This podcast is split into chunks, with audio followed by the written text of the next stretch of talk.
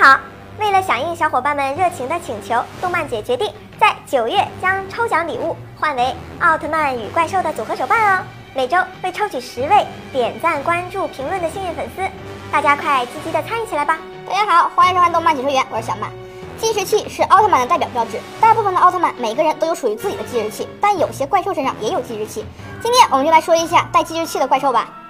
黑暗星人巴巴尔登场于雷欧奥特曼第三十九话，他能变成雷欧的弟弟阿斯特拉奥特曼的样子，竟然能骗过雷欧并获得信任，拿走了奥特钥匙，真的是不得不佩服他的演技。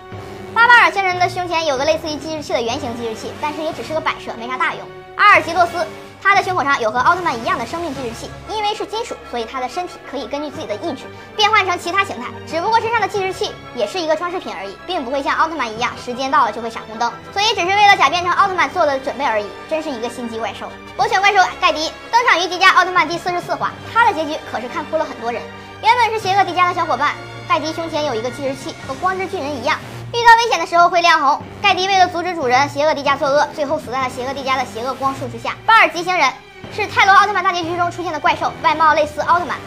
胸前有一个大的计时器，但是最后还是败给了以人类身份战斗的光太郎手下。更有意思的是，巴尔吉星人的外形让人联想到雷欧奥特曼。远古为了显示出雷欧的与众不同，最后选定了以巴尔吉星人为蓝本进行了改造，也就有了我们如今的格斗王雷欧奥特曼了。好了，今天的节目就到这里了，感谢大家对东方解说员的支持，感兴趣的小伙伴动动手指，记得关注一下我们哟，我们会有更多精彩视频等着大家，我们下期见。